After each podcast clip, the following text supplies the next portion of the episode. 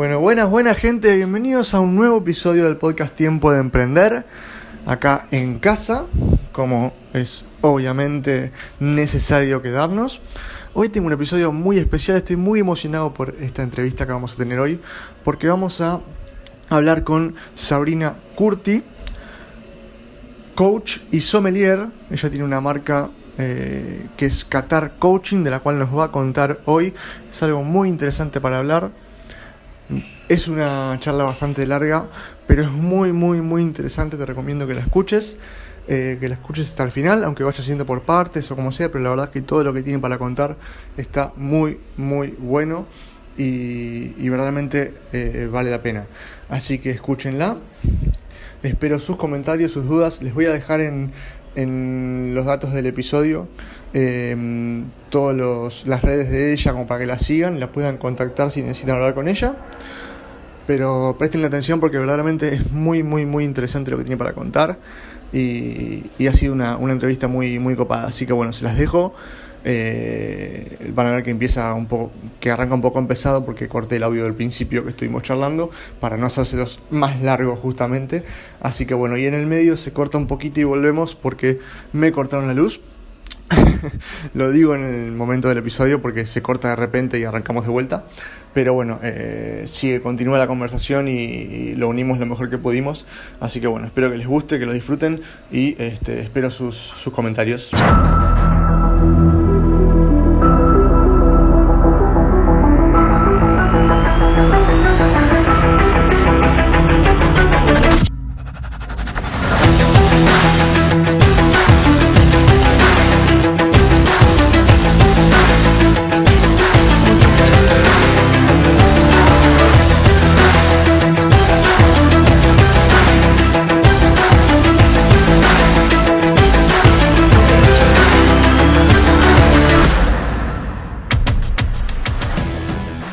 Que esto se va a tener que repetir porque no creo que nos alcance una charla, pero por lo menos para, tocar un par de temas. Me encanta. Este, y la verdad que a mí personalmente me encanta lo que está haciendo y lo vengo, lo vengo mirando, lo vengo siguiendo. De hecho, tengo en la otra PC acá al lado, tengo un post abierto del que te quería comentar algo. Este, así que después te voy, a, decir un poco. Dale. Eh, pero bueno, a ver, me tuve que hacer un par de notas porque me voy a olvidar de un montón de cosas que te quería preguntar. Pero, pero hay mucho para, para charlar porque es una, una faceta muy interesante la que estás viviendo. este, y, creo que es un ejemplo para, muchas personas, más que nada para madres, para mujeres eh, emprendedoras que quieren arrancar con algo. Me parece que está bueno, está bueno que vos les puedas contar cómo empezó eh, eh, todo esto. Así que si, vos querés arrancar a hablar libremente freestyle de un poco de tu historia, digamos, me parece genial, si no yo te... Dale. Dale, eh, me, inspiran tus preguntas, así que con eso que me dijiste de, cómo empezó lo que hoy se llama coaching. Eh, cuando doy cursos o le cuento a los participantes, a la gente, a los alumnos, le digo que Qatar Coaching es un resumen de lo que, de Sabrina, como un resumen de mi vida. Eh, hay unos vinos que se llaman blend, que son vinos que se hacen con diferentes uvas o la misma uva, el mismo varietal, pero diferentes zonas. Y bueno, yo digo que Qatar Coaching es un blend porque eh, eh, fusiona todo lo que me gusta y todo lo que me apasiona, que es la filosofía, que es el mundo del vino. Cuando digo mundo del vino no es solamente lo que es el, vino en sí, el tomar, sino eh, toda la mística, la cultura, los valores que hay en torno al mundo del vino. Em, y obviamente el coaching ontológico. Así que es como que todo eso que fue casi los 40 años que voy a cumplir, eh, lo fui llevando eh, en, esto que hoy es una metodología. Así que bueno, nada, lo, primero es que no es un producto que, surgió un día y que ya está, sino que fue volando eh, conmigo y también con lo que la gente me iba diciendo y el feedback que me iba diciendo. Así que es, un poco así. Creo que es igual que como una persona, digamos, tu proyecto, que al fin y al cabo sos vos, eh, va, va mutando y va evolucionando con cada aprendizaje, ¿no? O sea, cada charla que vos das, algo también aprendes vos. Totalmente, totalmente. Yo, bueno, una de las frases de, de, de Qatar Coaching es eh, con buenos vinos, mientras estemos vivos, podemos evolucionar. Y esa es como la frase de, cabecera que tengo. Si escuchan un, gatito, es, mi gata. a partir de que Kisilov salió con su gato, yo también puedo tener mi gata, ¿no? Viste que salió en una nota. Mira, ahora mi perra acaba de agarrar, de agarrar un juguetito que hace ruido, así que lo vas a escuchar. Muy bueno. Mira, ¿ves?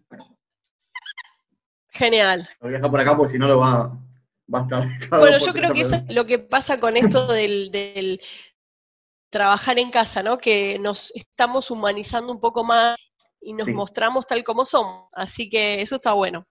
Eh, sí, de hecho, a mí, yo le digo a muchos esto del tema de trabajar desde casa, perdón que le interrumpí ahí un toque. ¿eh? No, no, por favor. El tema este de trabajar desde casa, yo trato de verlo como algo positivo, o sea, de hecho a mí me encanta, obviamente que uno quiere salir, porque el tema está en la obligación de quedarte, no el hecho de estar en tu casa, sino el que estás obligado a quedarte en tu casa. Este, pero a mí estar en mi casa, yo lo, vivo bien eso, no es algo que me moleste, digamos. Parece genial, tengo más tiempo para estar con mi novia, con mi perra, para hacer cosas en casa que me encanta hacer. Obviamente que tengo ganas de salirme a tomar una cerveza, sí, obvio que tengo ganas. Este, pero trato de vivir la parte positiva, de tener más tiempo para mí en algún punto. Este, Totalmente. ¿no? Vivir la, euforia del centro, del subte, de las marchas. sí, totalmente.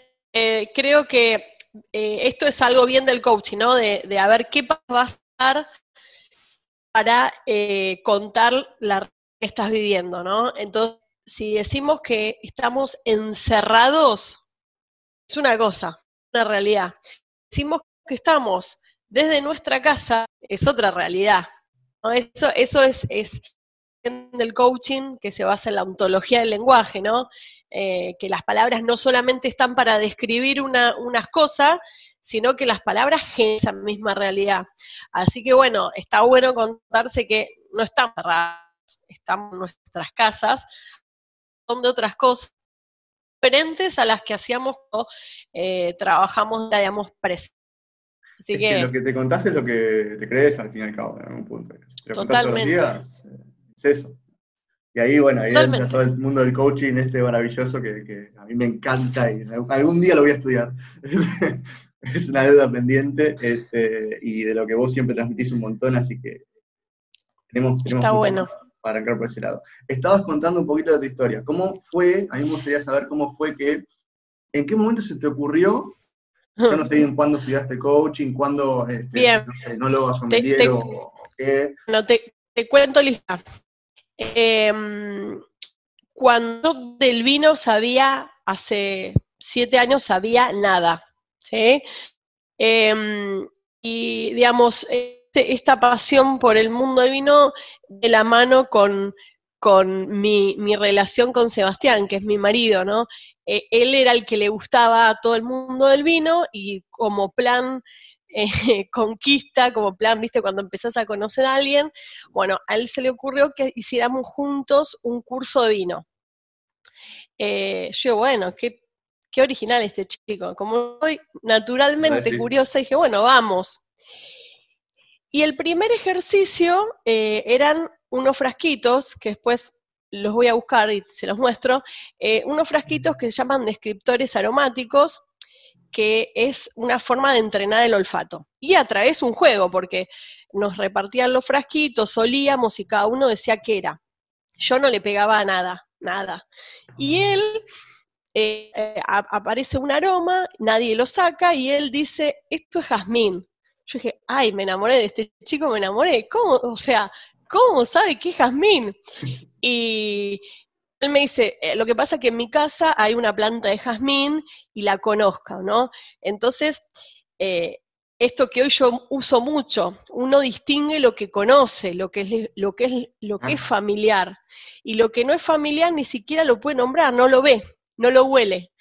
Eh, entonces, bueno, la, metáfora, la, anécdota larga, corta, es que a, esa, es, a ese curso fuimos una sola clase porque fundió el lugar. no voy a decir qué lugar era, pero fundió y nosotros nos quedamos sin ir. Pero yo me quedé súper enamorada de, bueno, de Sebastián me fui enamorando eh, y del, vino me quedé súper así como flasheada eh, de que antes de tomar el vino me encantaba todo ese mundo, la gente, es como que salíamos del trabajo y entrábamos en ese mundo y te olvidabas de todo porque te conectabas con los sentidos.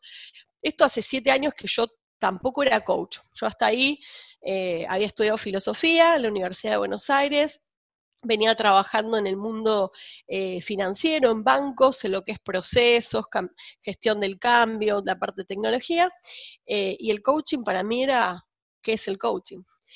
Eh, así que bueno, ese fue mi primer encuentro con el mundo del vino. Y bueno, esto es una historia larga. Vos me, vos me parás cuando, cuando, sientas que aburre. bueno, entonces, ¿qué me pasaba? Empecé a ver, o los lugares donde yo iba para hacer catas de vino como participante, me parecían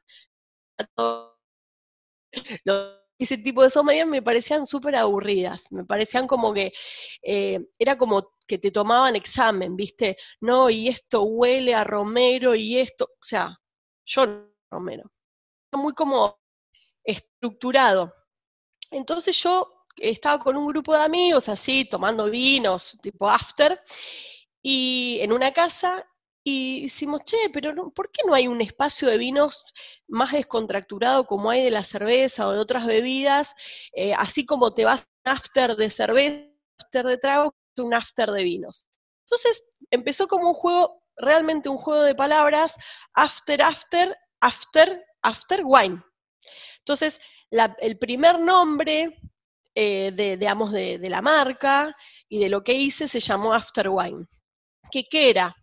Eh, yo llamaba, digamos, convocaba a, bodegas boutique, donde los dueños venían a contarte su historia, eh, y ahí la gente empatizaba con las emociones, con la historia, con lo que vos decís del storytelling, ¿no?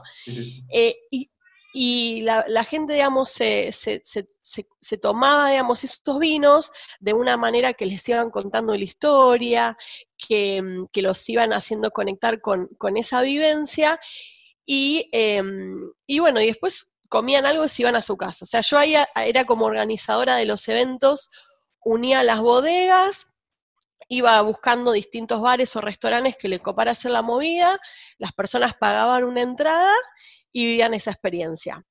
Eh, eso me dio mucho, digamos, mm, el manejo y la sensibilidad de qué le pasa a la gente tomando vino, ¿no? Eh, que bueno, hay que poder manejarlo eso, ¿no? Y que, que fuera realmente una cata y que no se fuera para el otro lado, porque también tenía que ser un espacio Claro, no, no era lo que yo quería transmitir, porque, a ver, esos son otros espacios que están bárbaros, que cada uno lo hará en su intimidad, en sus, con sus amigos, con su pareja, pero no era lo que yo, digamos, quería comunicar. Em, así que bueno, esos fueron dos o tres años de, de aprender mucho, eh, ahí a la par fui haciendo cursos de vino, eh, fui aprendiendo, estudié marketing aplicado al vino para entender qué se le puede pedir una bodega y qué no. Eh, y bueno, ese producto fue evolucionando. Y un día entró el coaching a mi vida. ¿Cómo? entró el coaching a mi vida. Yo, yo siempre digo que entré muy desconfiada al coaching con este eh, estos juicios de los filósofos de si no es algo súper académico y estructurado, ¿esto qué es? ¿no?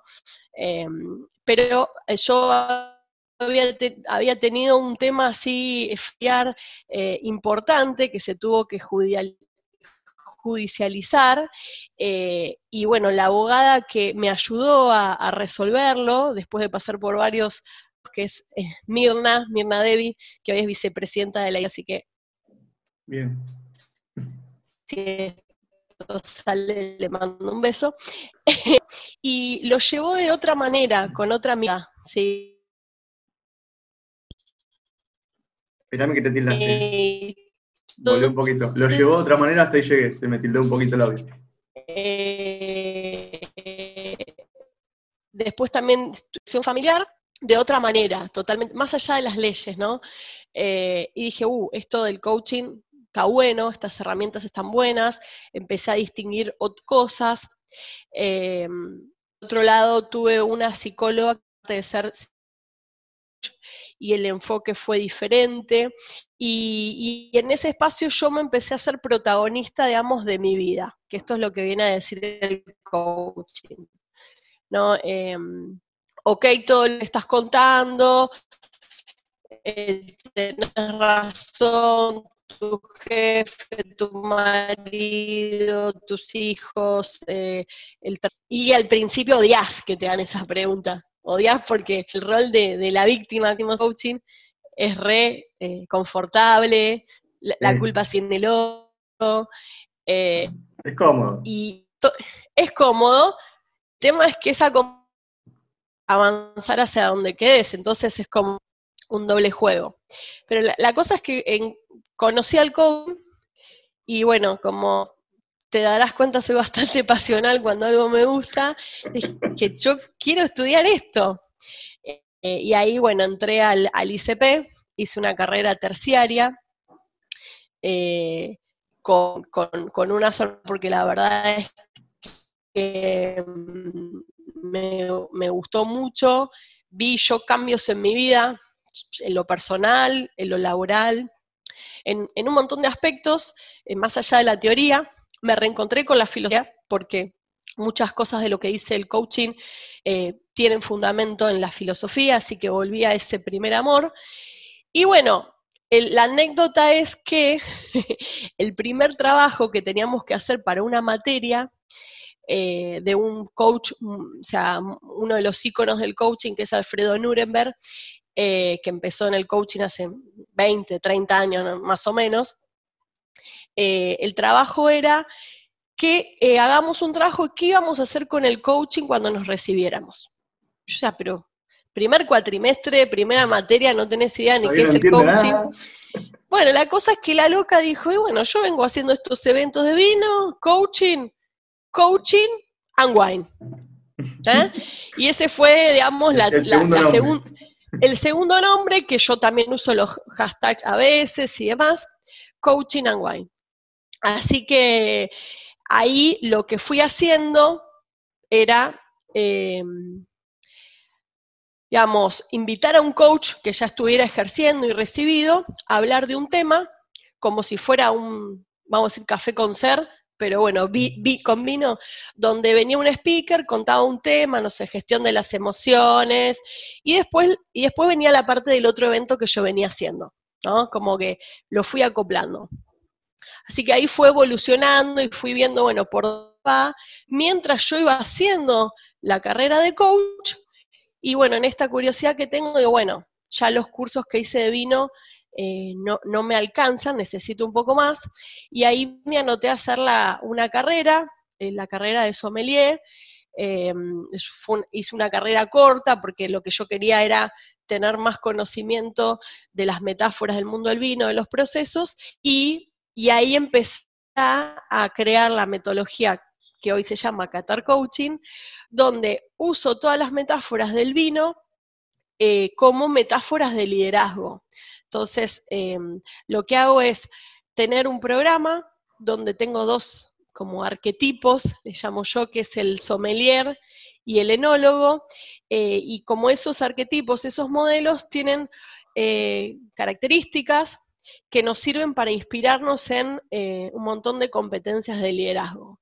Entonces, lo que hace la metodología es a través de esas metáforas vas desarrollando tus propias competencias de liderazgo, tus propias herramientas y a la vez vas aprendiendo del mundo del vino, porque estamos es como que estudiando dos cosas juntas, ¿sí? Eh, así que bueno, hoy es un producto bastante cerradito por esta evolución eh, y bueno, eso, esa es la historia larga de Qatar Coaching. Ah, pero está, bien, está bien contada. Esto del storytelling lo tenés ¿Te incorporado. eh, bueno, me, ah, me, gusta, me gusta hablar, me gusta hablar. No sé si lo tengo tan incorporado, pero. No, está bien. A, mí me gusta escuchar, así que estamos bien. Genial. Escuchame, ¿sabes que ahora que hablabas de las metáforas del vino y todo, tengo acá, como te decía, un, post de Instagram de Qatar Coaching. A ver, ¿qué, ¿qué puse? Creo que está tu marido de modelo. Sí, Seba Nocetti. Puede ser. Seba Nocetti, sí, coach. Ahí está, está el modelo con la copa de vino y dice, tres claves infalibles para vivir un vino. Sí. Prestar atención, sí. perderse en el asombro y contarlo. Y lo que me gusta es lo que viene después, dice cambio vino por vida y tendrá maravillosos resultados. Tal cual. Y Tal cual. Es, que es, es ¿Te tan gustó? simple, pero directo al corazón, este, que, que me gustó. Es que es un poco mm, lo que intento transmitir con la metodología, ¿no? ¿Por qué catar coaching? Porque no es lo mismo, yo digo, degustar un vino que tomarlo, que catarlo. Catarlo es eso, es lo que posté ahí. Catarlo es estar atento, estar asombrado, ¿sabes qué? E- Ese que la, la mm, emoción del asombro, que es una emoción, es la emoción que nos permite aprender, que nos permite eh, dilatar las pupilas y decir, ok, a ver, voy a evaluar eh, cómo es esto. Y no tanto juzgar o prejuzgar lo que yo ya creo que es. Entonces, catar es eso, o sea, para un poco, callate, focaliza sentidos, deja de contarte lo que ya sabes del vino, de una persona, de una situación, para realmente conocerlo o conocerla. Eh, y después que decía, eh, ¿cómo era? A ver, recordame. Cambio vino por vida y Pero- tendrá maravillosos resultados. Y los, los tres pasos era eh, estar atención. atento. Sí, per- perderse en el asombro y contarlo. claro, contarlo. contarlo. Esa, esa es la parte también que me interesa. Porque, ¿qué hacemos los sommelier? Los sommelier hacemos la cata del vino con los sentidos y después lo tenemos que transmitir, que poder poner en palabras eso que nos pasa. Entonces, eso también es muy de las herramientas del coaching, que se puede llamar, eh, no sé, autoconciencia emocional. Es darte cuenta de lo que te pasa y ponerlo en palabras. ¿Sí? Poder, poder contárselo al mundo, porque en definitiva somos eh, seres en relación con otros y tenemos que construir con otros realidades. Pues solo, viste, me quedo catando sola y a quién se lo cuento. Ahí me Eh, abriste dos puertas entonces- enormes ahí. eh. Eh, Dale, vamos, vamos. dos temas. eh, primero, eso- primero también este tema de entre descubrir lo que sentís y, y transmitirlo, puede haber un abismo, un camino enorme a veces. Este, más yo como hombre lo digo que a veces hablar de lo que te pasa, digamos, en cualquier aspecto, sea laboral, Ujú. emocional, lo que sea, no es tan fácil. Este, eso por un lado, y la otra puerta es el tema de prejuzgar, que es Ajá. algo que creo que nos pasa a todos, ¿no? O sea, antes de conocer algo prejuzgamos siempre, y uno trata, de- uno quién, ¿no? Yo trato de...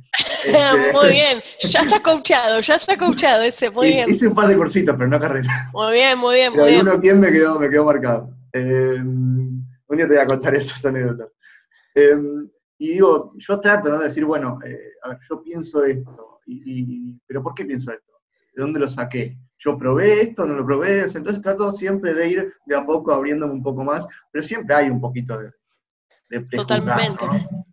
Totalmente. Bueno, a ver, te lo voy a responder desde, desde la metodología, ¿no? Y, y esto está bueno, yo siempre se los, se, los, se los pongo de esta perspectiva.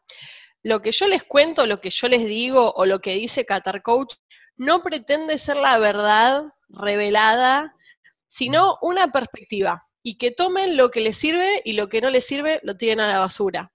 Así que te doy mi perspectiva de las dos cosas que dijiste, me parecieron muy, muy buenas. El tema de prejuzgar. Eh, mira, voy a usar mi copa de vino que tengo acá. El primer paso de la cata es la vista, ¿sí? Es mirar el vino y empezar a, a distinguir atributos que tiene el vino. ¿Qué pasa?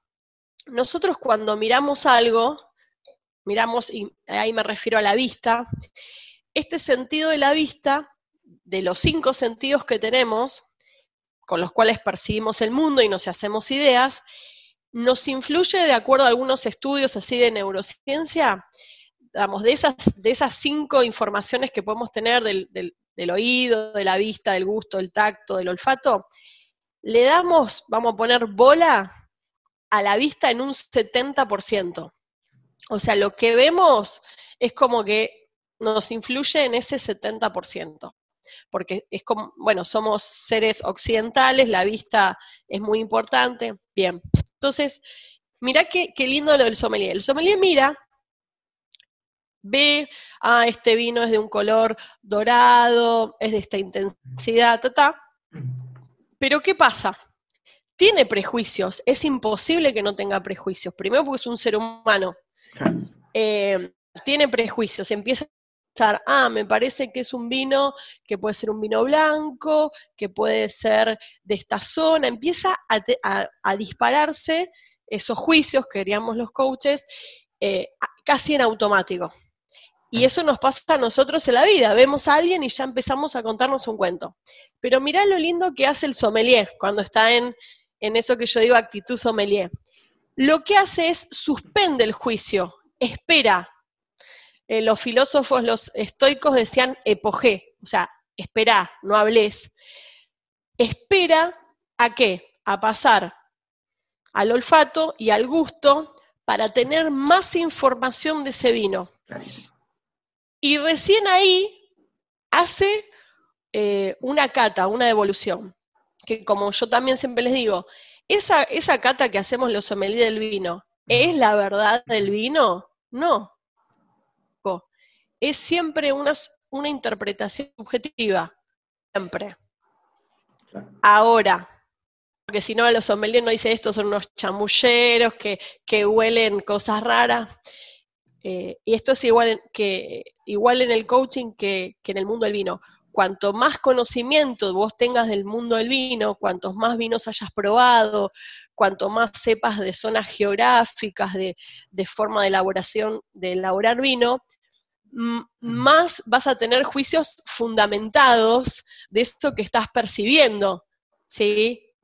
Eh, no quiere decir que Dale, dale, que yo me emociono y me sigo. No, no, es que me encanta, pues te dejo seguir, pero, pero se me van ocurriendo cosas a medida que hablas y digo, ¿cuándo puedo decir esto? Porque se me va Dale, dale, vos no es interrumpir, es intervenir, dale, dale ese, porque yo, eh, encima que me encanta. Todo esto que estabas diciendo de, de, de, este, de, entre más conocimiento tengo, más puedo saber sobre el vino, más puedo interpretar y todo, y, digamos, y tenés, entre comillas, voy a decir yo, más prejuicios, digamos, porque se amplía tu, Totalmente. tu base, Totalmente. Cambias vino por vida, como decís vos, es lo mismo. Este, Totalmente. Entre más vos conocimiento tenés, entre más aprendes, entre más lees, entre más escuchás, y entre más escuchás a la gente en lugar de hablar vos, eh, aprendes más. Y también tenés más herramientas, más conocimientos, está la perra jugando con el hueso, se va a escuchar. Este, más conocimientos tenés, más herramientas tenés, más posibilidades de interpretar o más variantes de interpretar algo en la vida, cualquier cosa que te pase vas a tener. O sea, es lo mismo que estabas diciendo vos de trasladar, eh, cambiar vino por vida en esa frase también. Totalmente. Tenía que intervenir ahí. Tenía que... Por favor, sí, me encanta. Eh, aparte, a partir de lo que yo te escucho, eh, se me van disparando contarte más cosas de, la metodología, por eso eh, me gustan los esquemas de entrevistas, porque si no yo me pongo a contar algo y, y lo lindo es la conversación con un otro donde te va preguntando y a través de las preguntas yo me voy dando, voy ensayando respuestas. Em, sí, bueno, el, para terminar esta parte que te decía de la vista, mirá qué, qué, representativo que es la vista y los prejuicios que en la cata profesional, viste que las, catas de vino son por puntaje, se puntúa el vino de acuerdo a ciertos atributos. Eh, la vista no puntúa, no tiene punto, es cero. ¿Eh? No importa cómo se vea el vino, sino lo importante es cómo huele, cómo es, eh, cómo es el gusto y cómo son las sensaciones táctiles. ¿sí? Así que eso en el mundo del vino eh, lo, está muy consciente, por eso las catas son a ciegas. Las catas profesionales a ciegas significa que no vemos la botella, no vemos la marca. Porque ¿qué pasaría? Nos condicionamos mucho. Nos condicionamos a esta bodega es buena, no, esta yo lo tomé una vez y no me gustó. Entonces, por eso a mí me, cuando estudiaba coaching, estudiaba el vino, decía, pero esto es lo mismo. ¿Cómo, no, lo, ¿Cómo no lo inventaron antes? Decía yo. Eh, porque aparte es muy vivencial, ¿no? Muy a través del juego. En este caso, jugar es, escatar vino, es ir descubriendo cosas del vino. Así que eso, ese disparador que me habías que habías disparado en mí de, la vista o de los prejuicios. Y después habías dicho algo como poder poner en palabras eh, y esa brecha que hay entre lo que siento y lo que digo. Bueno, eso ya es filosófico, ese, todo eso sí, es bueno, filosófico. pero vos ahí tenés material, digamos. Eh, eso es filosófico. Em, bueno, ahí varias cosas. Eh, lo que el coaching viene a decir es que somos seres lingüísticos, que los seres humanos somos seres lingüísticos. ¿Qué quiere decir esto? Eh, no es que usamos el lenguaje y las palabras para hablar, no, que nuestra forma constitutiva de ser es a través del lenguaje. Eh, no, tenemos otra forma de ser en el mundo que a través del lenguaje, las palabras, ¿no? pero no como instrumentos, no es que yo uso lindo, feo para, no, no. Eso que yo elijo en realidad me está constituyendo. Es bastante loco, bastante filosófico. Pero bueno, entonces, si yo siento algo, la manera de poder hacerlo realidad y comunicarlo es a través de las palabras. Eh, y bueno, es por eso tengo que filosófico, bueno, es todo un debate que no, nunca se va a terminar de resolver. Si eso que siento, cuando lo pongo en palabras, ¿es lo mismo que siento o es otra cosa?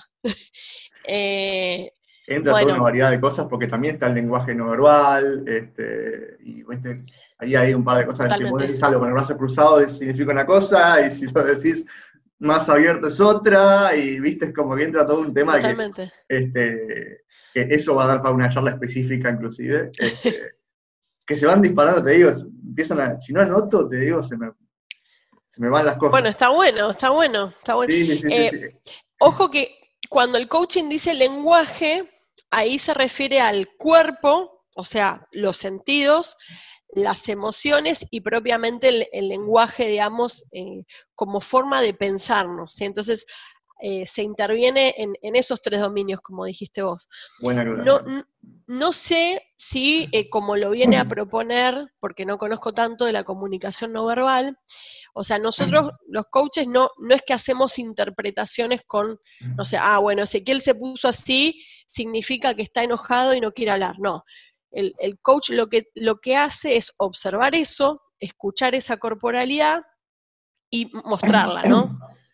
mostrártela, decirte, eh, mira, ese vi, que cruzabas los brazos, eso qué, quiere decir, eh, cómo te sentís, no interpretarlo como, ah, si cruzaste los brazos es, esto, ¿no? Eh, e, esa es como alguna de observar y preguntar en realidad, digamos, ¿no? Es como que vos me ordenarías los pensamientos a mí, pero yo soy el que... Totalmente. digamos, sos como un guía, por así decirlo. Digamos, no estudié coaching, pero me imagino que viene por Muy bien, pero ya, te digo que sos un excelente preguntador y escuchás, y eso es como los dos pilares del coaching, ¿no? Escuchar y hacer buenas preguntas. Ah, bueno, tengo el primer paso. Así que vas, muy bien, vas muy bien. Eh, y después se me ocurría decirte esto de cómo lo explica la neurociencia el poner en palabras las, eh, las emociones, ¿no? Mm lo que prueba, bueno, la, neurociencia viene a dar mucho soporte al coaching porque desde la biología y de algo más científico, por así decirlo, con eh, mapeos cerebrales, con, o sea, conciencia, empieza a dar como base para lo que el coaching desea desde otros lugares como la filosofía. Y se, vio, digamos, que cuando eh, nosotros una emoción que nace en nuestro cerebro límbico o en nuestro cerebro emocional, la ponemos en palabras, o sea, le podemos decir a alguien, estoy enojado, lo que, lo que ocurre es que a esa emoción se le, le bajamos muchos grados. Es como si tuvieras un fierro caliente y lo metes en una bañadera llena de hielo, bueno, le bajás la temperatura. Eso se llama autoconciencia emocional. O sea, te das cuenta de esa emoción porque la empezás a escuchar en tu cuerpo, que te pones rojo, que empezás a cerrar los puños, que morde la mandíbula, que algo haces cuando te enojas, cada uno hace La vena de la frente, ¿viste? Uy. Bueno, vos tenés tu vena de la frente. Eh, mira, se, enojó el perro. Sí, pues escucha ruidos afuera y la. Muy bien. que viene el chorro cada dos por tres. Está muy bien, te cuida. Y bueno, cuando te das cuenta, ahí la estás sintiendo. Y después hay otro paso que es poder decirla, aunque no se lo digas a un otro, decirte la voz, ah, esto se llama enojo. Ah. Entonces, cuando haces eso, pasás de tu cerebro límbico a tu sistema, a tu cerebro racional, ¿no? Porque la estás racionalizando.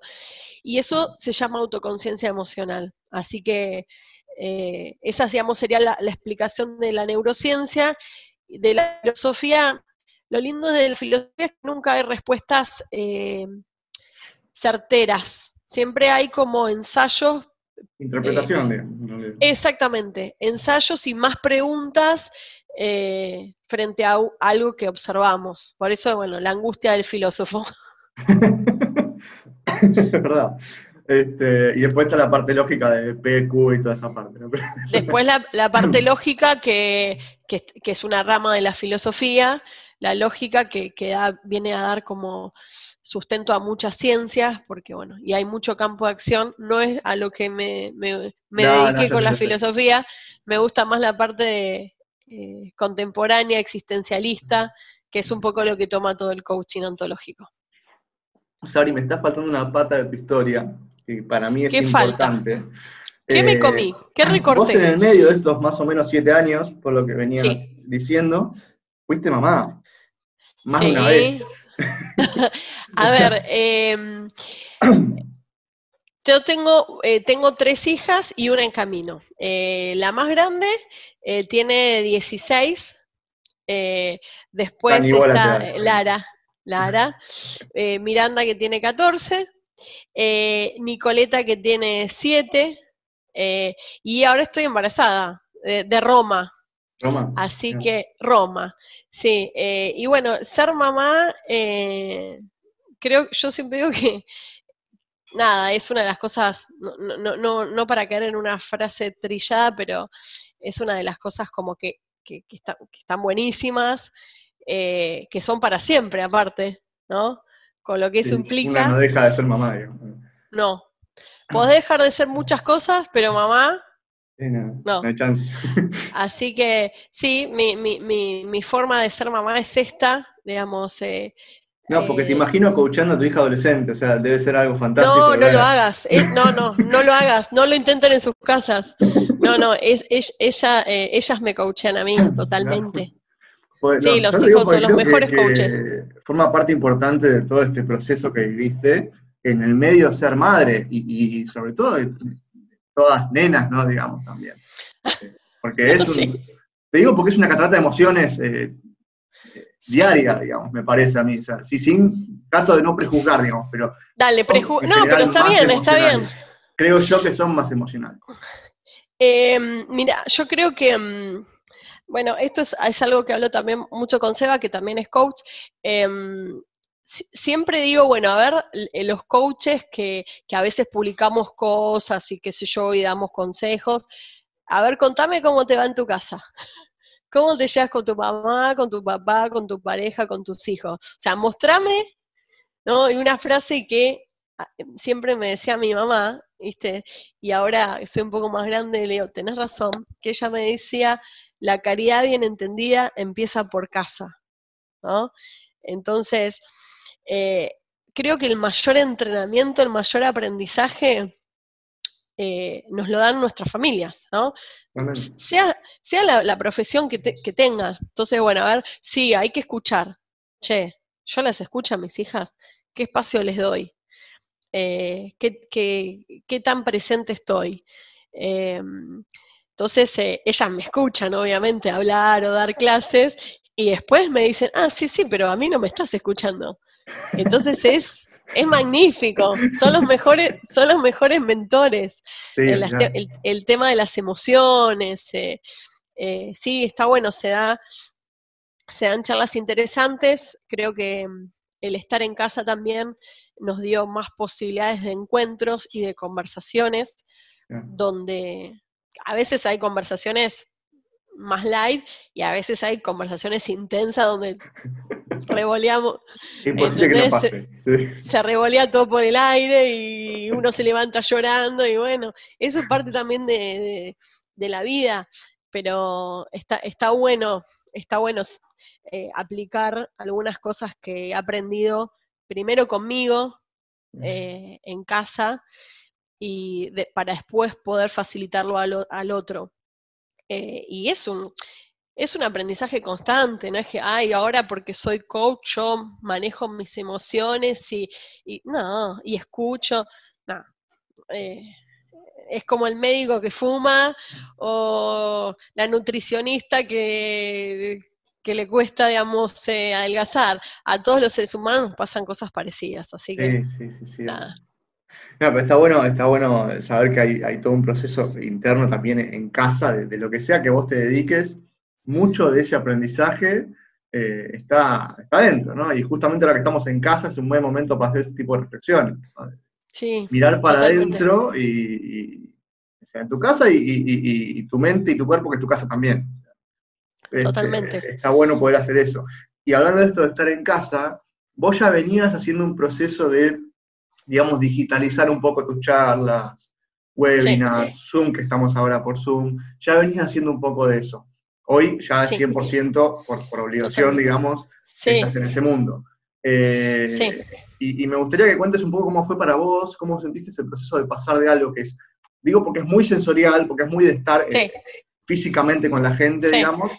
¿Cómo fue ese proceso para vos? Porque hay mucha gente que hoy está pasando de un negocio físico a digital también por obligación y no sabe cómo y le cuesta adaptarse. Entonces, estaría bueno que cuentes un poco de eso, si querés. Ok.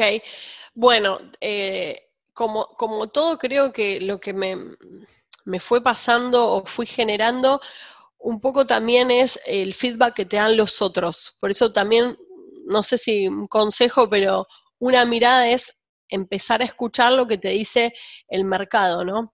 ¿Y qué pasó? Yo esto lo venía haciendo, los cursos y talleres lo venía haciendo presencial.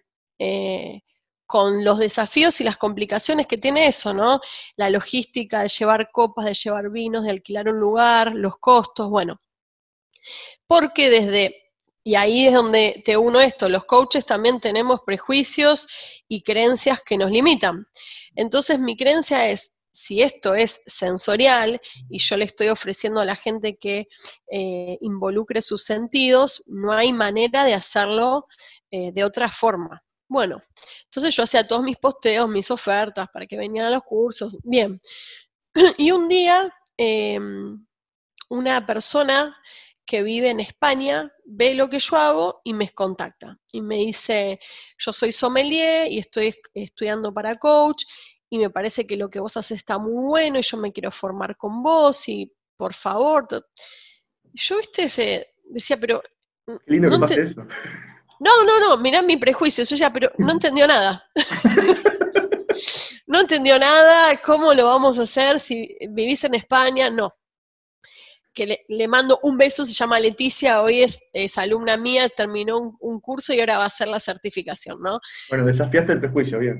Desafié el prejuicio y que entonces ella me insistía y me insistía, porque o sea, mira, a mí me encanta, pero no voy a ir a Buenos Aires, ¿no lo puedes hacer online? Y yo decía, pero no, no, no se puede hacer. Claro, no. Entonces, eh, pero me fue quedando ese bichito, ese, ese tema de, eh, a ver, por eso digo escuchar, si alguien, un otro, está distinguiendo algo que vos no distinguís, escucharlo, aunque sea después si no está loco, no tiene nada que ver, pero dale esa posibilidad porque te puede servir a vos. Y empecé, bueno, esto fue hace más o menos casi un año, ¿no? Empecé a, a ver cómo sería el programa online. Y me di cuenta de que había mucha gente interesada, no solamente en otros países, sino en provincias o en, en Buenos Aires, que no iba a poder llegar porque no se le daban los horarios. Entonces fui desarrollando el programa eh, con una premisa que es, bueno, yo cada clase te doy una consigna para que te compres un vino eh, o los vinos que tenés en tu casa para poder hacer la experiencia, porque hay una parte que es, bueno, aprender a catar y a través del vino hacer dinámicas de autoconocimiento y, demás. Eh, obviamente con el presupuesto que tenga cada uno, y por otro lado, eh, economizando el valor de los cursos, porque había digamos, algunos costos que no tenían que ver con el valor agregado que daba yo como profesional y la metodología, sino el salón y demás, que era un tema. Y bueno, la verdad que la primer clase yo me sentí que era como eh, no sé, Ricky Martin dando un recital. Cuando terminé dije, qué bueno, qué bien que salió, estaba re contenta. Eh, y ahí me di cuenta que mm, la conexión no tiene que ver con, con bueno, sí, eh, sí, sí. Tuvimos, tuve un percance, eh, les mando un saludo a la gente del sur que nos cortó la luz en el barrio por dos horas. esto, esto sí que queda grabado, esto que va a quedar. Justicia es Claro, en plena cuarentena, así que uno es fantástico. Pero bueno, nada, alguno fue un perfecto técnico, pero bueno, soluciona rápido.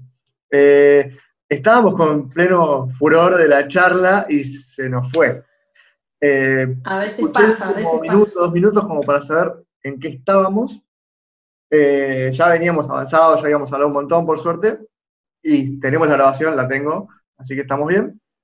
Eh, me estabas contando todo este pasaje de en medio de la cuarentena, todo que vos ya habías empezado a ah, pasar tu, digamos, tu, negocio, tu emprendimiento, todo, tus charlas, todo hacia lo digital de a poquito. Me estabas contando tus primeras experiencias, que una española te que quería verlo y ahí nos quedamos. Bien, perfecto, sí, ya me acuerdo.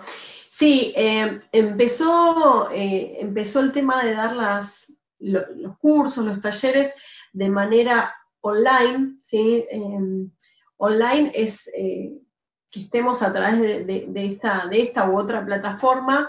yo los cursos no los grabo, es decir, siempre voy a estar en vivo porque justamente quería rescatar esa interacción con el otro, así que eh, a veces le pongo present line, ¿no? O sea, estamos presentes, pero eh, a través de una línea.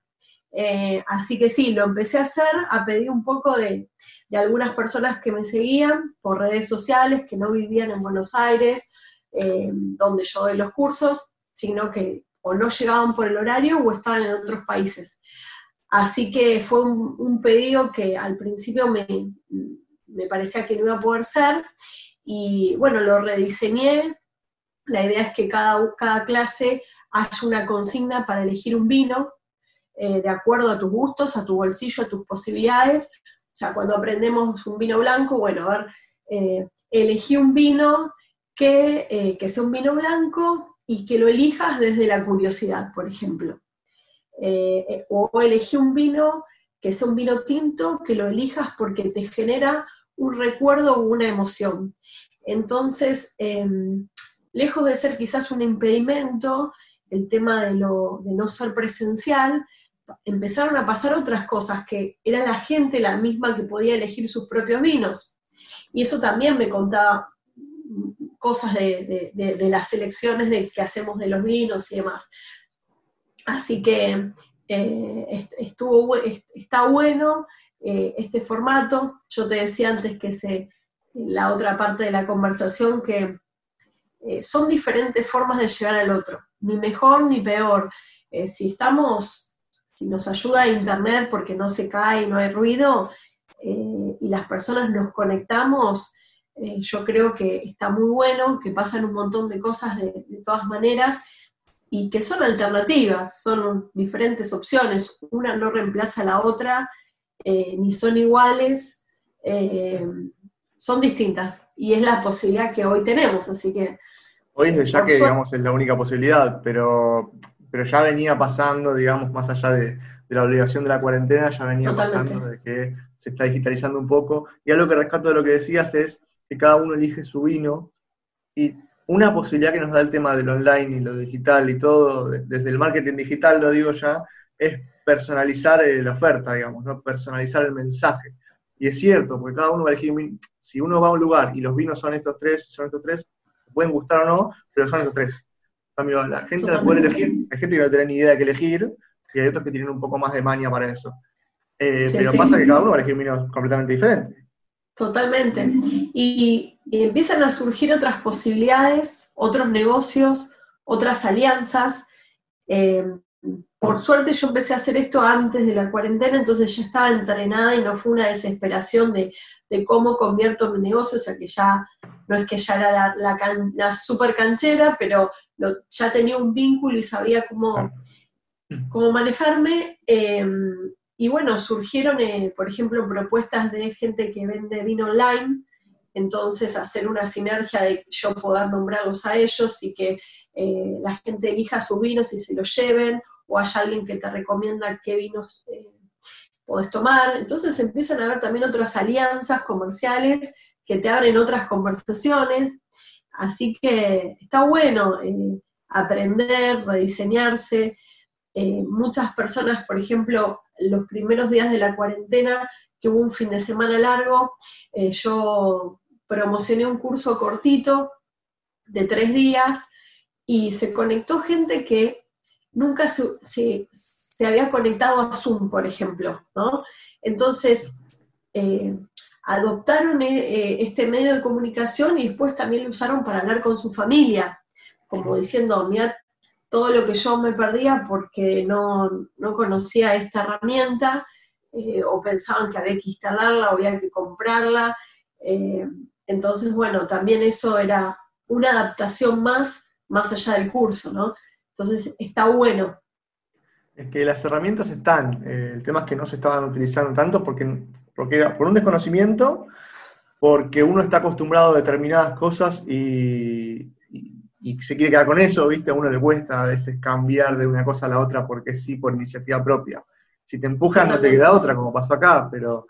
Y, y Zoom mismo, que es una herramienta que creció un montón, decían que de diciembre a hoy pasó de 20 millones de usuarios a 200 millones. Porque claro, todo el mundo se conecta por esta vía ahora, esta u otras parecidas, ¿no? Pero entonces empezó a crecer esto y la gente está adaptando su, dentro de las posibilidades, porque hay gente que no puede porque el negocio es puramente físico. Todos los que pueden adaptar algo lo van haciendo por esta vía y terminás encontrando otras cosas. Como decís vos, te, encontrás con gente que se dedica a algo similar y podés unir fuerzas, eh, empieza otro tipo de comunicación, te expandís, porque lo que tiene lo digital es que escalás vos mismo hablabas que desde España te escribieron. Eh, Totalmente. Eh, empezás a ver que tu negocio eh, tal vez no tenga un límite, porque quizás el límite se lo estabas dando vos con la creencia de que si esto no es online, presencial, no puede ser. así que eso también es para desafiar creencias y, y llevarla hasta el límite, a ver, hasta esto que te contás que no puede ser, a lo mejor sí de otra manera. Eh, yo estoy viendo ahora en el mundo del vino, las catas y todo, que si yo lo planteaba antes, eh, era como no, las catas son presenciales. Y ahora enólogos, sommeliers, vinotecas están haciendo eh, catas en forma virtual. Entonces, de, una forma u otra, por necesidad, nos volvimos todos más creativos y bueno, eh, es, parte de, bueno, la creatividad es todo un, tema, ¿no? Eh, pero yo creo, es algo que pienso hace un tiempo, pero que la creatividad no, ocurre en la abundancia, sino al contrario, en la escasez. Cuanto menos recursos tenemos, eh, quizás más creativos nos ponemos y cuando nos sobran, de todo tipo, ¿no? De recursos económicos, recursos materiales, no tenemos tanta imaginación o creatividad cuando hay escasez. Así que eso también lo tomo como un aprendizaje de, estas épocas. Es que creo que este es un momento para, explotar la creatividad y, buscar distintas oportunidades y puertas que se pueden abrir, que no es fácil, obvio, pero es un momento para pensar en eso. Creo que la palabra de hoy, y vos como coach capaz que lo podés afirmar, eh, la palabra hoy es reinventarse, digamos, ¿no? como que estamos en esa, en esa faceta de reinventarnos como persona, como familiar, como pareja, como negocio, eh, hoy estás como buscando todo el tiempo una manera de hacer lo que hacías distinto, como se puede. Totalmente, totalmente. Em, mira, yo hace un tiempo como que vengo pensando, viste que los coaches o a veces eh, algunas consultoras ofrecen eh, programas vivenciales o simuladores o, digamos, eh, experiencias que recreen diferentes ambientes. Y hoy eh, la vida te lo da de forma gratuita, o sea, te pone un escenario muy eh, ideal para ensayar y practicar todo esto, o sea, reinventarte, ser creativo, ver qué vas a hacer desde tus relaciones, porque ya sea que estás solo, viviendo solo o estás con alguien, eso es otro, un cambio de dinámica en tu trabajo, ya sea que tenés gente a cargo o no, o sea, es, es un, un contexto único que no posiblemente no vayamos a vivir eh, en, otro, en otro momento, eh, que vamos a tener la oportunidad de contar quizás a nuestros nietos. yo viví el coronavirus, eh, entonces creo que hay que aprovecharlo, o sea, hay que aprovecharlo, ponernos a prueba y, y, ver todo lo que podemos hacer, ¿no? Hay un montón de cosas que no, que no podemos hacer, y esas hay que tratar de aceptarlas, y hay un montón de cosas que sí, así que ahí poner el foco. Es preferible enfocarse en eso, en todo lo que sí podemos hacer, que es bastante. De hecho, yo no me acuerdo quién se lo decía el otro día. Eh, si esto pasaba hace 20, 25 años, te quedabas en tu casa leyendo un libro únicamente, porque no, no sé, podías mirar la tele, pero eh, no había todas estas posibilidades, no estaban estas herramientas. Tu negocio no podía seguir, vos no podías hablar con tu familia, o sea, no había tantas posibilidades como tenemos hoy. O sea, en algún punto, dentro de toda la, porquería que rodea esto, agradezcamos que pasó ahora y no pasó hace 20 años. Porque hubiera sido muy diferente. Está bien, hubo otras eh, que no viví, digamos, no sé, hace 100 años, andás a ver cómo lo manejaron, ¿no? Pero, pero hoy nos toca esto. Bueno, ¿qué hacemos con lo que nos toca? Sí, es, eso es lo que propone el coaching. Eh, no, es no se trata de negar la realidad ni un hiperpositivismo de tú puedes, tú puedes y está todo bien, ¿no? Eh, vemos que hay un montón de cosas que se limitaron, que se cortaron directamente, eh, que no van a ser igual, que eso tiene que ver con la aceptación. Eh, el tema es, vemos lo bueno, vemos lo malo, elegir dónde nos queremos enfocar. Es un poco lo que viene a traer el coaching, ¿no? a ejercitar esa capacidad. Tenemos los seres humanos cuando somos adultos eh, y cuando estamos sanos mentalmente, ¿no? que esto es importante decirlo, eh, el coaching es, es, un espacio para ciertas personas con ciertas estructuras psicológicas mentales y para ciertas otras no, eh, donde si se dan esas condiciones, nosotros como seres adultos y sanos, de alguna manera, podemos preguntarnos qué vamos a hacer con eso que está pasando. ¿sí? Eh, esto no se lo podemos preguntar a los niños, ni se lo podemos preguntar a un adolescente quizás, porque está terminando de construir su, personalidad y su psiquis, y a una persona con una enfermedad, una patología mental. ¿no? Siempre que tengo la oportunidad de dar una charla o algo, diferencio qué es el coaching y qué no es el coaching, donde los coaches no nos podemos meter. Eh, entonces hay un campo de acción muy grande, pero no sé, una persona que está pasando un proceso depresivo, mm, no le podemos hacer la pregunta de, bueno, ¿y qué vas a hacer con esto? Porque es eso, eh, esa es una pregunta para otro momento. Claro. Eh, por ejemplo.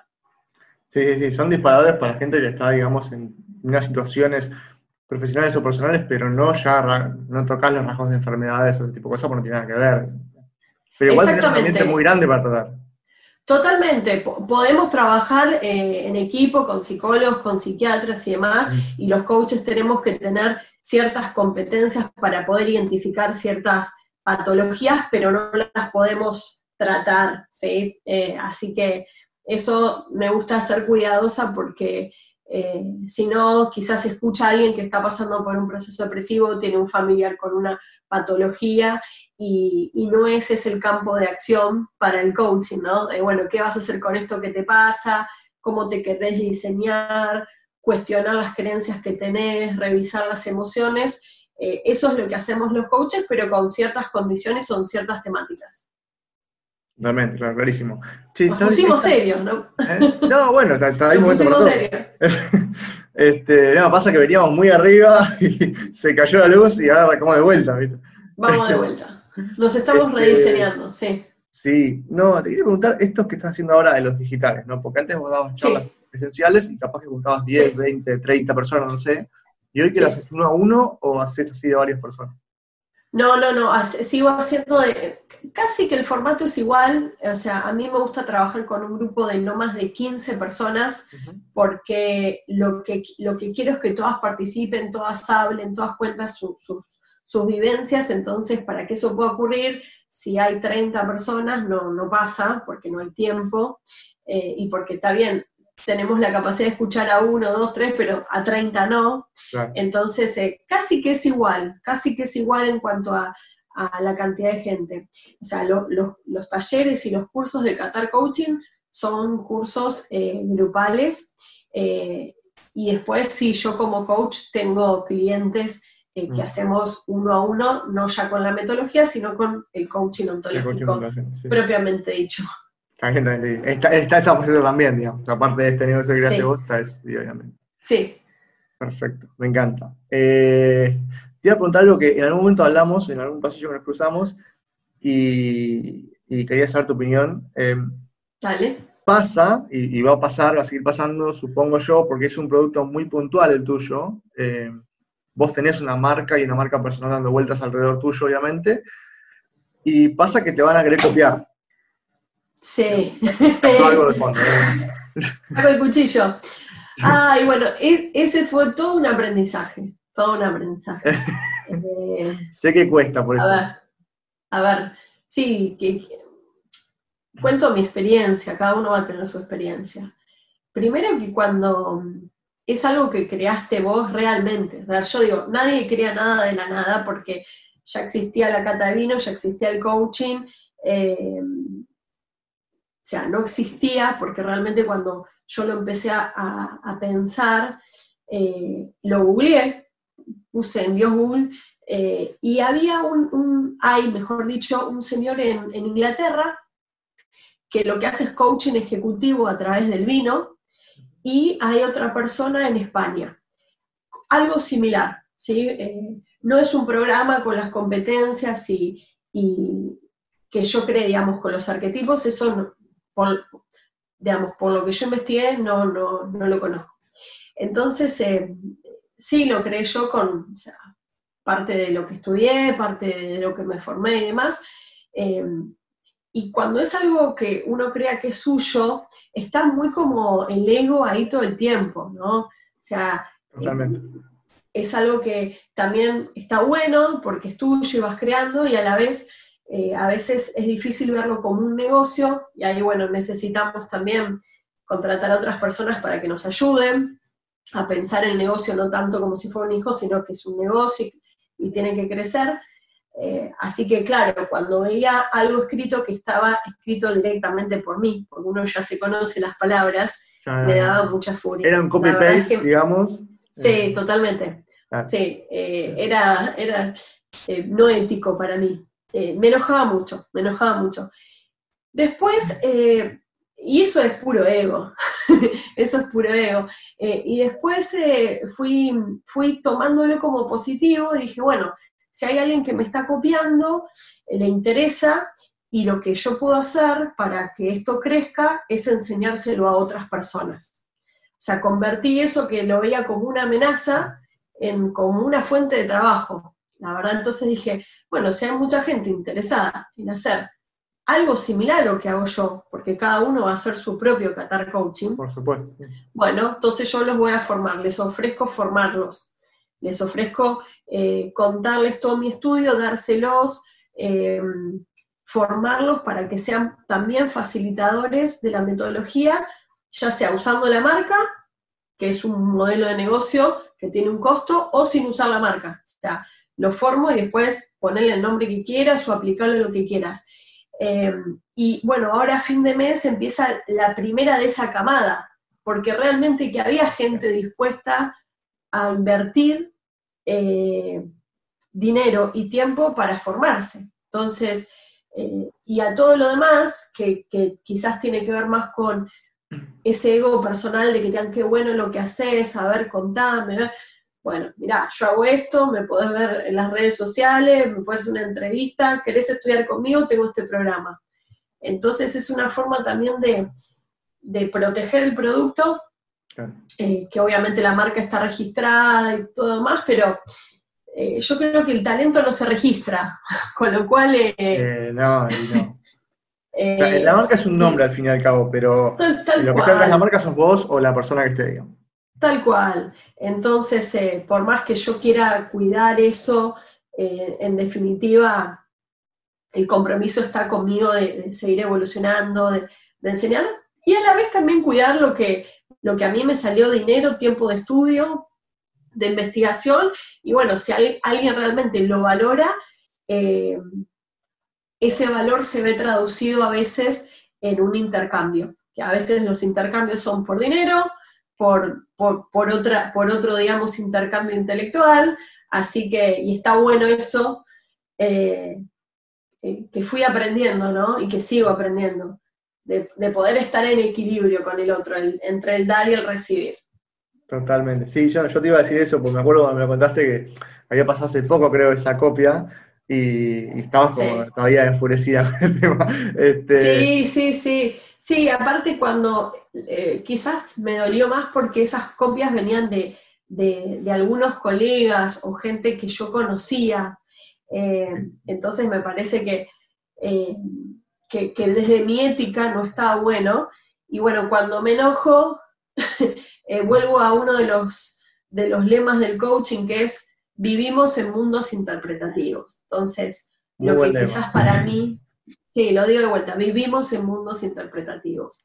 Entonces, lo que es como para un mantra que te, te Sí, habría que tatuárselo todos y cada vez que nos enojamos tenemos que leer, vivimos en mundos interpretativos. En lugar de carpe diem, viste, ponemos eso. Totalmente. Entonces, digo, bueno, lo que, a lo mejor lo que para mí es, vamos a decir en criollo, una truchada y una copia, para el otro es una inspiración y está bien. Ahí yo te voy a hacer las divisiones, digamos, desde mi postura, ¿no? desde mi interpretación. No, no, no, es mi interpretación, obviamente, lo mismo que decís vos, yo eh, creo que cada uno tiene su visión y lo vas transmitiendo desde el conocimiento que tengas. Eh, por un lado, a ver, a mí también me parece poco ético el copy-paste, pero voy a separar dos cosas. Primero, eh, si, estás, si te están copiando es porque algo estás haciendo bien. Entonces, a tu ego tiene que pegar de esa manera para mí. más allá de lo ético, pero digo, si me están copiando, si alguien me está queriendo copiar, está directamente haciendo lo mismo que hago yo, este, porque yo creo esto, es porque evidentemente algo estoy haciendo bien, estoy bien encaminado. Y fíjate qué disparador tuvo que te llevó a terminar capacitando vos a gente y certificando vos a gente para hacer esto que creaste vos. O sea, te hizo subir un escalón enorme. Totalmente. Lo que no quiere decir que esta persona o estas personas estén haciendo bien las cosas. Eso es otro tema. Pero a vos te disparó un montón de cosas positivas. Sí, sí, sí, totalmente. buenísimo. Ah, desde el lado, digamos, marca, copia y eso, más marquetero, digamos, por mi parte, eh, para mí no está mal copiar en cuanto a, eh, digamos, tomar un conocimiento, interpretarlo a tu manera y transmitirlo. Porque lo hacemos todos. Sí, sí. Eh, sí totalmente.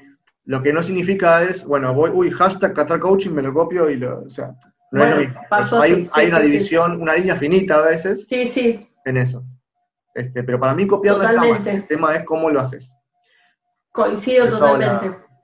Sí, sí, sí, coincido totalmente. Y a ver, eh, cuando ya es muy alevoso porque están usando la marca, ahí salgo como mamá, viste, cuando te, te, te tocan a los pollos y digo, hago un aviso, digo, mira, la marca está registrada, tiene este número, entiendo que de buena fe no sabías, eh, no, la uses más. O sea, inventate otro nombre. claro, inventate otro nombre porque este está registrado. Entonces, sí, está bueno lo que decís, también está bueno cuidar lo que hacemos y para eso está todo lo que es el marketing y, demás, porque bueno, es, es un capital de trabajo. Eh, pero bueno, no podemos digamos, hay como, porque eso es una de, las, una de las claves para hacer marketing y para empezar un emprendimiento, es encontrar tu nicho. Si alguien hace exactamente lo mismo que vos, no tiene un nicho, está usando el tuyo, y vos, ya, y vos ya sos la experta en ese nicho, no te lo pueden sacar. Entonces lo que tiene que hacer esta persona es encontrar el suyo. Pues con una pequeña diferencia, a veces, obviamente más allá del nombre de la marca que lo tiene que cambiar, ¿no? Pero con una pequeña diferencia en el tipo de contenido o algo, no sé, bueno, yo me especializo en esta uva, yo te hago, no sé, tal cosa con esta uva, listo, perfecto, ese es tu nicho. Totalmente. Cambia completamente la perspectiva. Totalmente. Es, un cambio, pero mínimo, ¿eh? Pero hoy, hoy es eso, antes era como masivo, ¿viste? Marcas masivas que apuntamos a todos. Hoy no. La serie que representa eso es Mad Men, que está en Netflix, si alguno la quiere ver, es una agencia... A ver, ¿cómo es? Mad Men. Me la voy a anotar. Como sería Hombres Locos, Mad Men. Es una agencia de publicidad en los años 50, 50-60. No es una serie recontra divertida, ¿eh? pero te representa muy bien eh, lo que es el mundo de la publicidad en, esos años. ¿sí? Todos fumando en la oficina, este, y la, digamos, la perspectiva de publicidad, la estrategia es masiva, es que le llegue a todos. Otra cosa completamente diferente, la, era de la televisión, ¿no? O sea, y hoy es todo lo contrario, hoy es yo tengo que conseguir mi nicho, así sean 20 personas. Y si yo con 20 personas vivo bien, ya está. Totalmente. Estoy exagerando, sí, muy chico, pero para que se entienda el... No, no, tota-, totalmente. Eh, y es, bueno, eso fue también otro aprendizaje porque em, algunos me dicen, che, está muy bueno lo que haces, ¿lo harías con café? ¿Lo harías con té? ¿Lo harías con...? Em, de, hecho, de hecho, yo estudié para, para porque, porque soy curiosa y me metí en el mundo del té, me metí en el mundo del café y a veces uso algunas metáforas pero claramente lo que yo hago es con el vino. Entonces, eh, eso también es importante decir, bueno, mira, este producto por ahora tiene estas características, porque cuando a veces lo vamos, eh, o sea, está bueno escuchar a lo que te pide, eh, digamos, tu consumidor, pero a veces hay que tener cuidado, pues si no empezás a escuchar muchas voces y, bueno, yo, de hecho, cuando empecé, me decían, pero ¿cómo vas a hacer en coaching con vinos? Pero esto no es serio. Y la, no, yo no quiero ser seria. o bueno, eh, escuchar las creencias del otro, ¿no? Eh, pero bueno, se, entrena. Eh, yo tuve cuando estudié la carrera una materia que nos entrenaba a, hacer nuestra oferta y, ver qué, qué, nos pasa con el feedback y la mirada del otro, ¿no? Eh, el, feedback que nos puede dar el otro, que a veces es un otro amoroso y a veces es un otro agresivo. Entonces, ¿cómo nos quedamos enganchados en eso? ¿Cómo nos contamos que, ese feedback es la verdad? Eh, ¿Cómo no escuchamos? O sea, creo que está bueno ser escuchar y tomar lo que nos sirve y lo que no nos sirve no tomarlo. Está bueno lo que decís porque hoy más que nunca, y pasa mucho en la adolescencia también, eh, tengo prima psicóloga, así que también tengo algunos, temas en la cabeza. Em, hoy lo que pasa con las redes sociales es que te pegan al ego todo el día, porque están los haters, los trolls y toda la perorata que, hay alrededor. Primero que hoy tenemos acceso a todo, tenemos tanta información encima que es demasiada y no entra todo en la cabeza. Entonces a veces es difícil de procesar. Y por otro lado, también nosotros llegamos a todo el mundo. Entonces, de repente subiste una foto y te empezaron a putear por algo, y no sabes por qué. Porque el otro es un pelotudo, lo, digo así directamente. Pero no sos vos, el otro no sos vos. Entonces, lograr interpretar eso cuando te empiezan a. Porque capaz que decís algo que es este, polarizador, digamos, polarizante, como se diga, y vas a tener gente que te aplaude y gente que te putee. Totalmente. Para mí, cuando pasa eso, te estás haciendo algo bien. Porque si todo el mundo, o no te dicen nada, o todo el mundo te aplaude, tampoco está bien. Porque la idea es ser un poco disruptivo. Claro, sí, sí, sí. Eh, bueno, en, coaching o hay, una persona, no, es, no es coach, es eh, un biólogo de, Chile que se llama Humberto Maturana, al cual yo sigo mucho eh, y, me, me, copó, de hecho fui a estudiar a Chile con él, que dice que mm, uno dice lo que dice y el otro escucha lo que escucha. ¿no? Te lo repito, uno dice lo que dice y el otro escucha lo que escucha. Y yo con, esto trabajo esa gran distinción en coaching que es la escucha. Eh, para decirle ¿no? que la, escucha, nosotros no, nunca somos responsables de lo que el otro escucha. Cuando yo digo escucha es lo que el otro interpreta. Eh, yo a lo mejor te digo, eh, che, ese, ¿qué, qué anteojos copados que tenés. Y a lo mejor te lo dije desde mi mayor buena onda y para vos eso es una construcción que tiene que ver con el no ver bien, o sea, tu historia. Nunca se sabe. Entonces yo no puedo ser responsable de la escucha del otro.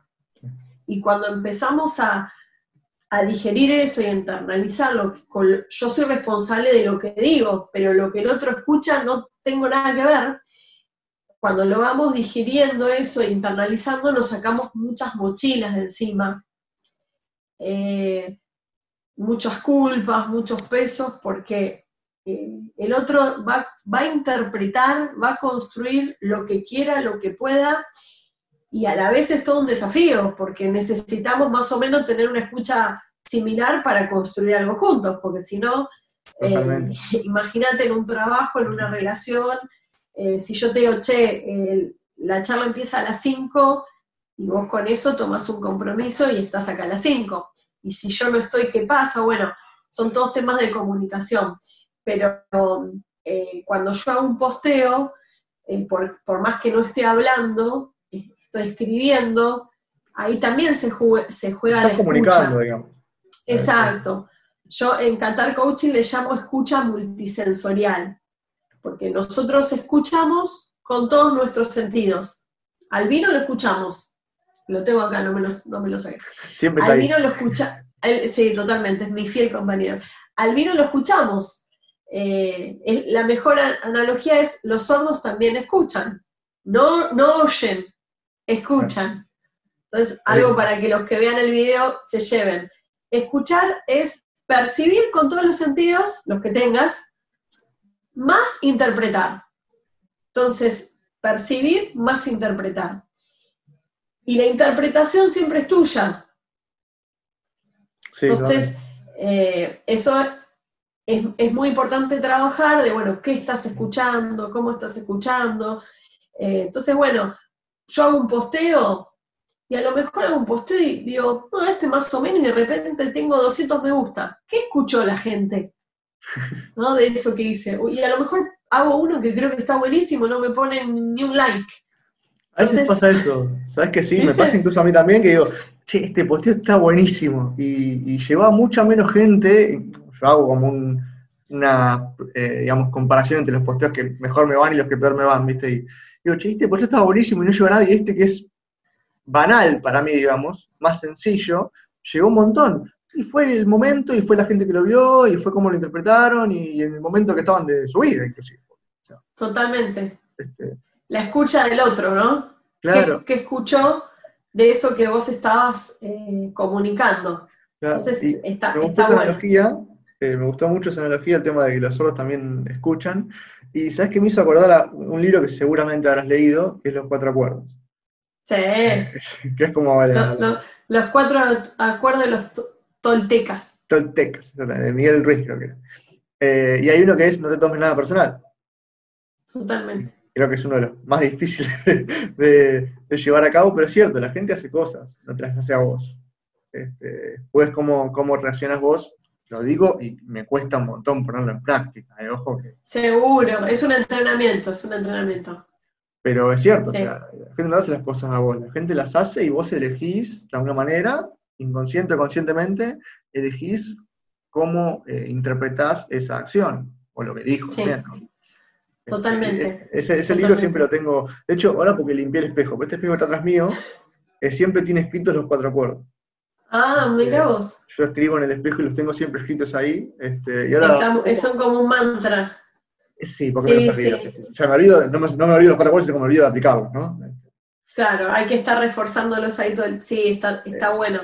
Eh, no tomarse las cosas, no tomarse las cosas personales es todo un desafío, porque bueno, eh, somos personas y estamos atravesados por, por el ego, ¿no? De, de, de, esperar la mirada del otro, la aprobación del otro. Hay que, yo creo que hay que buscar un equilibrio, ¿no?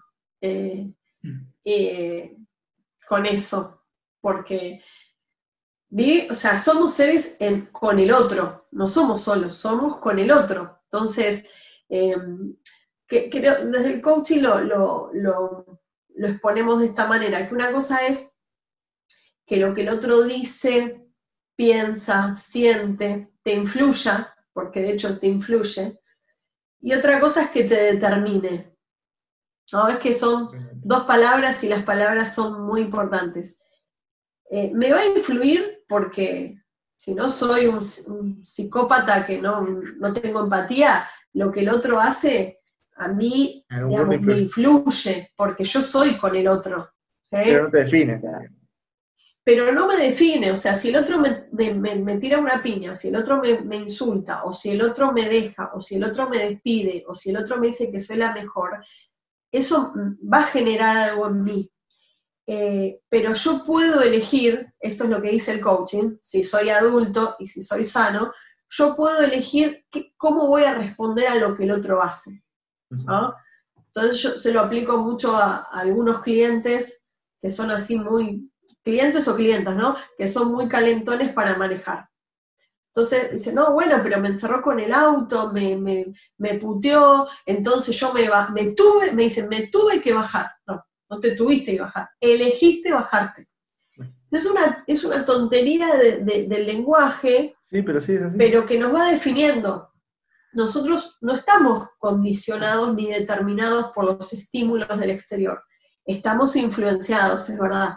es lo mismo vivir en Buenos Aires eh, con todos los estímulos que vivir en el campo. Ya, estoy influenciado, no lo podemos negar. Sí, bueno, sos una piedra, obviamente. Pero es cierto, el, tema del lenguaje es cierto. Yo me acuerdo que hablaban de poner de decir, eh, cuando decís voy a tratar, no te digas voy a tratar, sí lo voy a hacer, porque si decís voy a tratar, ya te estás Ya te estás diciendo que no vas a poder. O sea, es como. Y yo lo digo todo el tiempo, ¿eh? pero es, cierto. Cuando lo digo lo pienso y digo, ¿pero por qué? Y uno ya tiene como, viste, a veces. Bueno, eh, totalmente. Es, eso que decís es lo que decíamos al principio, en la otra parte de la charla, que em, el lenguaje nos define como seres humanos. Entonces, el lenguaje que venimos utilizando, y esto es todo otro debate filosófico, el lenguaje que venimos utilizando es un lenguaje que corresponde a un paradigma, vamos a ponerle viejo, eh, un paradigma de, de que las cosas son de una manera, en coaching se llama, o de la filosofía es el paradigma metafísico, ¿no? Que las, que las cosas son de una manera, esta idea de eh, que el ser humano está determinado. Entonces, el lenguaje que fuimos construyendo refleja esa forma de que tenemos de pensar el mundo. Eh, viste que a veces decimos, eh, bueno, porque la gente piensa como que yo como lo que, yo pienso es lo que piensa toda la gente. No, vos pensás o yo pienso. Oh, pero tenemos un lenguaje que refleja muy inconscientemente esa manera con la que veníamos pensando el mundo. Entonces, eh, la deconstrucción del lenguaje es todo un, tema. pero tenemos incorporado desde chicos y, ya es, viste, va solo, no, no lo estamos analizando constantemente lo que decimos con lo que nos decimos cuando pensamos, inclusive también, pero bueno. Totalmente. Eh, voy a ir redondeando, Sari, porque tenemos ya una hora y media de grabación. Eh, pero claramente, de mi parte, tengo compromiso volver a llamarte para entrevistarte porque creo que hay mucho. Por favor, me encantó, me encantó la charla. Hablaría dos, tres horas más con vos porque. Yo también. Muy, buenas preguntas. La verdad que estuvo, estuvo muy divertido, muy interesante. Lo que sí no quiero que dejemos de decir es, primero, dos cosas. Eh, vos como mujer, madre, emprendedora, coach, todo ese combo, eh, ¿qué consejo le darías hoy a, las mujeres, madres, emprendedoras o hombres, inclusive todos los emprendedores que están hoy en esta situación particular? ¿Qué consejo cortito les querés dejar? Y como último punto, este, que nos compartas bien dónde te podemos seguir, qué estás ofreciendo actualmente, así te puedo contactar. Dale.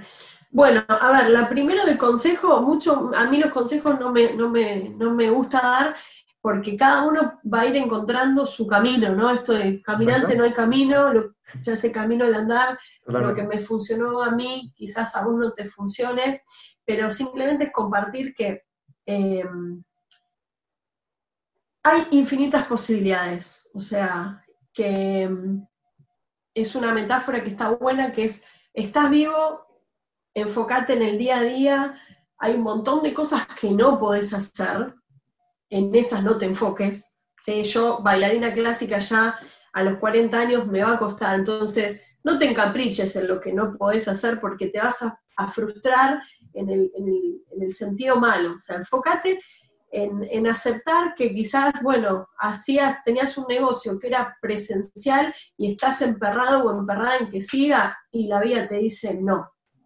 Entonces, que, eso lo, sueltes lo más rápido que puedas. A veces, de acuerdo, hay estructuras de personalidades que nos es más fácil soltar y empezar de nuevo, y hay personas que eh, por su estructura, por su historia, son más agarradas. Bueno, en estos momentos el ser muy estructurado, muy agarrado, no está sirviendo para este momento, para este momento, para un montón de cosas sí, pero para esto no. Entonces, hacerlo, ese duelo lo más rápido posible, decir, bueno, el mundo cambió, eh, esto que era un negocio ya no es, eh, asumirlo y, empezar a hacer esa lluvia de ideas de, de qué sí podés hacer, ¿no? De qué sí, bueno, a ver, qué conocimiento tenés, conocimiento me refiero a qué sabes hacer, qué te gusta hacer, qué se está necesitando ahora. Eh, empezar a darte cuenta que la gente ahora va a necesitar otras cosas. Ya sea que la pandemia termine en un mes, en un año, en dos, las cosas no van a volver a ser como antes, porque ya descubrimos que hay otra forma eh, no solo lo presencial. Entonces la gente también se va a poner más estricta, che, tráeme la cena a mi casa, che, dame un curso por acá. Entonces eh, está bueno poder rediseñarnos, ¿no? Entonces, aceptar lo que no va, lo que no va a ser, que es el primer paso para poder cambiar las cosas, llorar, batalear, putear, pero aceptarlo. después pensar las alternativas y lo que, y lo que reales que tenés, ¿no? Esto del coaching es, a ver, está bueno y todo, podemos hacer un montón de cosas, pero enfoquémonos en los hechos. ¿Qué sabes hacer? ¿En qué sos bueno? Porque de repente yo ahora, por más que me motive y quiera empezar a coser, no cocino nunca en mi vida, no, no, no va. Hace otra cosa. ¿eh? Entonces, hacete la lista de, claro, sí, sí, yo soy media de las coach, media mala onda, pero pongamos las, fichas en donde lo que nos sale más fácilmente. Y después, eh, como, propuesta, eh, mirar a ver ideas eh, que hacen otros, o aliarte con otros, o conversar con otros. y después, prueba y error, lo que hacemos en, en el ámbito agile, no quieras el producto perfecto, no quieras que haces un posteo, publicás un curso o pones algo para vender y ya toda la gente va a salir en masa a comprarte. Eso no ocurre. Mira, yo le decía justo a una amiga que la estaba asesorando para que arranque con su, con su proyecto, con su Instagram, todo que le estaba metiendo fichas. Eh, soy de pinchar bastante a la gente. Y le decía, mira, hay una frase que a mí me quedó grabada hace años que es, hecho es mejor que perfecto si vos no arrancás y no probás, no sabés si te va a gustar, si te va a salir bien, arrancá. Totalmente. Equivocate listo. Totalmente. Totalmente. Bueno, ah, por eso digo que cuando uno emprende algo también es una forma de conocerse, porque ahí vemos la exigencia que tenemos cada uno, eh, la gente, las personas que son más exigentes, que quieran lo perfecto, les cuesta arrancar con proyectos, porque es como que y, no, es que vas a hacer un posteo vas a vender algo, a lo mejor sí, pero eso es un caso en un millón, ¿viste? Esos genios que hicieron un posteo y se llenaron... Bueno, la historia de la humanidad pasa uno cada tanto, el resto de los mortales tenemos que trabajar todos los días, eh, en el buen sentido, ¿no? Eh, pero en definitiva es ir probando, probar, no va a pasar nada. Si te pusiste a que vas a hacer empanadas para vender y de repente no te compró nadie, bueno, fíjate si la gente quiere comer empanadas, que capaz que comer otra cosa, eh, capaz que no es la forma de comunicarlo, hay que probar, o sea, no, no hay una receta que, que te diga, mira, sé esto, esto, esto, esto y vas a hacer mentira. Ah, o sea, no les crean, ah, no les crean porque, o sea, no ocurre así. Así que no, no sé si es un consejo, pero es probar, animarse, focalizar en lo que somos buenos, en lo que nos gusta, eh, tratar de no desesperar. ¿sí? Eh, y bueno, eh, ahora con la segunda pregunta, ¿qué hago yo en este momento? Bueno, me levanto y me acuesto pensando en Qatar Coaching, es como mi, mi gran amor de este momento. Así que me buscan en las redes sociales, que es Qatar Coaching, Sabrina Curti, aparezco yo, ponen coaching y vino, aparezco yo. Eh, la página web está en rediseño, así que pronto va a estar qatarcoaching.com. eh, pueden entrar.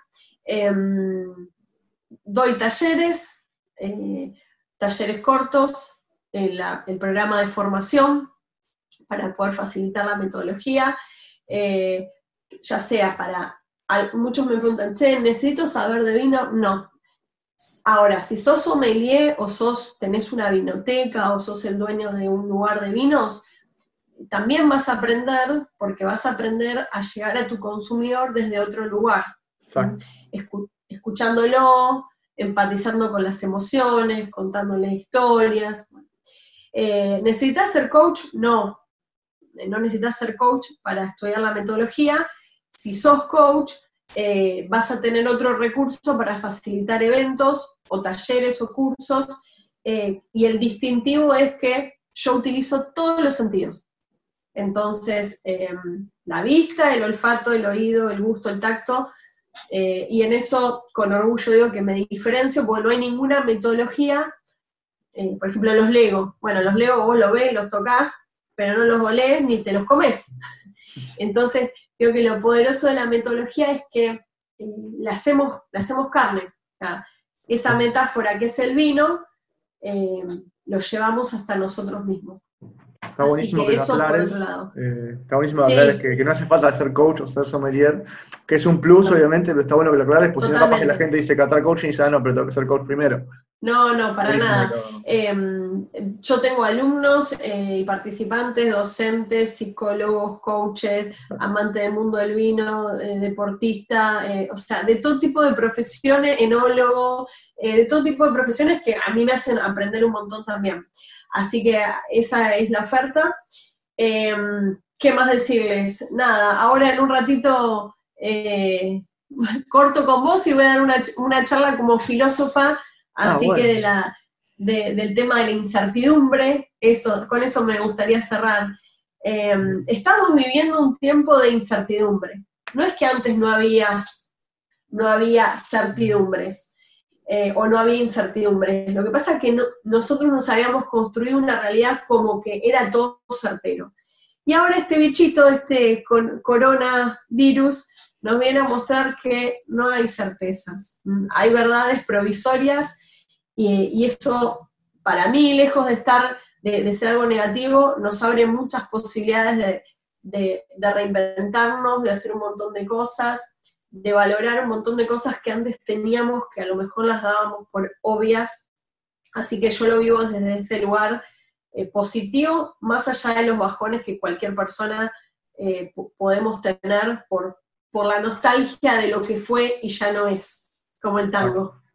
Sí, el cambio siempre nos cuesta, hay un proceso en el medio, pero, pero sí, coincido completamente. Así que genial. Sauri, eh, bueno, nos, diste un montón de información, un montón de contenido, me encantó. Eh, espero que la gente te empiece a seguir. A los que están escuchando, eh, Dale. escuchando, por favor. Brindamos. Este, y, igual les voy a dejar escritos en el episodio abajo tus redes, todo para que te puedan buscar. Así que lo van a tener ahí también. Este, y ya bueno. se va a repetir esto. Gracias, Ese. Gracias, Ese. Y para todos los que nos vean, acuérdense que como los buenos vinos, mientras estemos vivos, siempre podemos evolucionar. Así que chin chin para todos. Chao, Gracias, Ese. Nos vemos. Muchas gracias.